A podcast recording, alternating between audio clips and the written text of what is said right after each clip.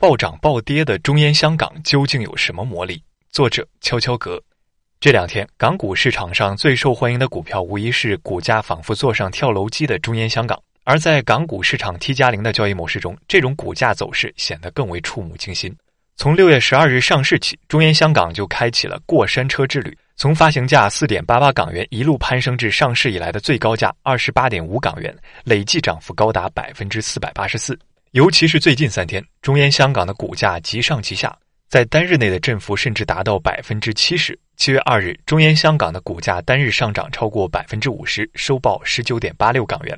七月三日，盘中一度涨至二十八点五港元，单日最高涨幅超过百分之四十，连续两个交易日的累计涨幅超过百分之九十。但随后股价急跌，跌幅超过百分之二十。到了七月四号，中烟香港的股价走势依然呈现出先急升再急降的情况，收于十三点七八元，跌幅达到百分之二十八点一五。于暴涨暴跌之间徘徊的中烟香港，在短短几天内快速塑造了一批财富神话。神话的背面还有另一批被血洗的人。暴涨暴跌是因为什么呢？任何一个炒过股的人都能反应过来，这种诡异的股价走向肯定与股票本身的质地没有关系。阿尔法工厂的文章《游资爆炒中烟香港，严打前夕砸盘离场》认为。这样走势诡异的股价，肇始于最高法最高检于六月二十八日举办的一场关于证券期货犯罪司法解释的新闻发布会。新出台的司法解释旨在打击包括操纵证券期货市场、内幕交易等多项犯罪行为。而在强势监管即将来袭时，内地游资选择了中烟香港作为爆炒标的，通过迅速拉升、随后离场的操作，大赚最后一笔。香颂资本执行董事沈萌也在接受《证券日报》采访时表示。尽管中烟香港是一个垄断行业的专营企业，具有轻资产、低成本、高利润的特点，但公司股价大幅上涨和波动不排除炒作的成分。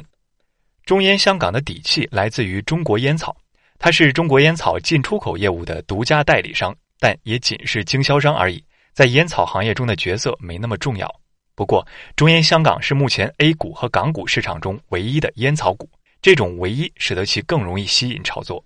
截至七月四号收盘，中烟香港的市值已跌破百亿港元，约为九十一点九亿港元，P/E 为三十六点七三倍。就在两天前，其市值还曾接近两百亿港元，P/E 高达八十六倍。不妨拎其他的烟草股出来对比看看，除了中国烟草外，世界烟草巨头还有美国的飞利浦·莫里斯、英国的英美烟草、帝国烟草与日本的日本烟草。四家烟草巨头的 P/E 水平最低为十一倍，最高为十六倍。显然，目前中烟香港的估值早已超出了合理区间。此外，据 Win 的数据，中烟香港七月四号的换手率达百分之十三点六，也为游资爆炒这一说法提供着佐证。由于中烟香港上市不久，覆盖这只股票的机构研报很少，仅有天风证券在研报中给予买入评级，预测市盈率为三十倍，对应的目标价为十二港元。而其目前的股价为十三点八七港元，仍有约百分之十五的下调空间。从中烟香港的招股书来看，这算不上是一家业绩蒸蒸日上的公司。据招股书披露，公司的主要业务包括烟叶进口业务、烟草出口业务、烟卷出口业务和新型烟草制品出口业务。中烟香港近三年的营收分别为六十三点一亿港元、七十八点零七亿港元和七十点三三亿港元，但利润仅为三点三八亿港元、三点四八亿港元和二点六二亿港元。此外，中烟香港的毛利率与净利率均呈现逐年下降的趋势。从二零一六年到二零一八年，公司的毛利率与净利率分别从百分之七点七、百分之五点四下降至百分之五点三、百分之三点七。这是由于经销商的身份限制，中烟香港从事的各项业务毛利率都比较低。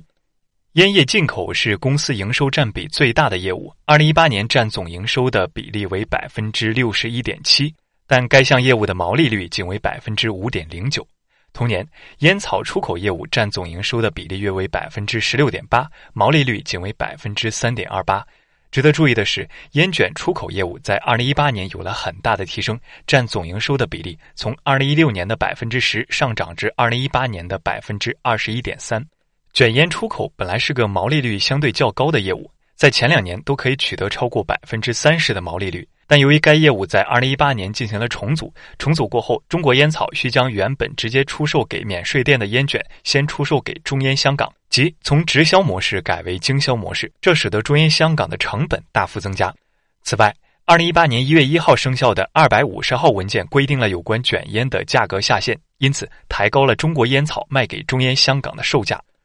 种种原因导致中烟香港的烟卷出口业务的毛利率在二零一八年大幅度下降。从百分之三十七点三骤降至百分之七点六，也使得净利润同比大幅度下降百分之二十七点四。对于一家在烟草这样的垄断行业里享有独家经营权的企业来说，这样的成绩单显然不够令人满意。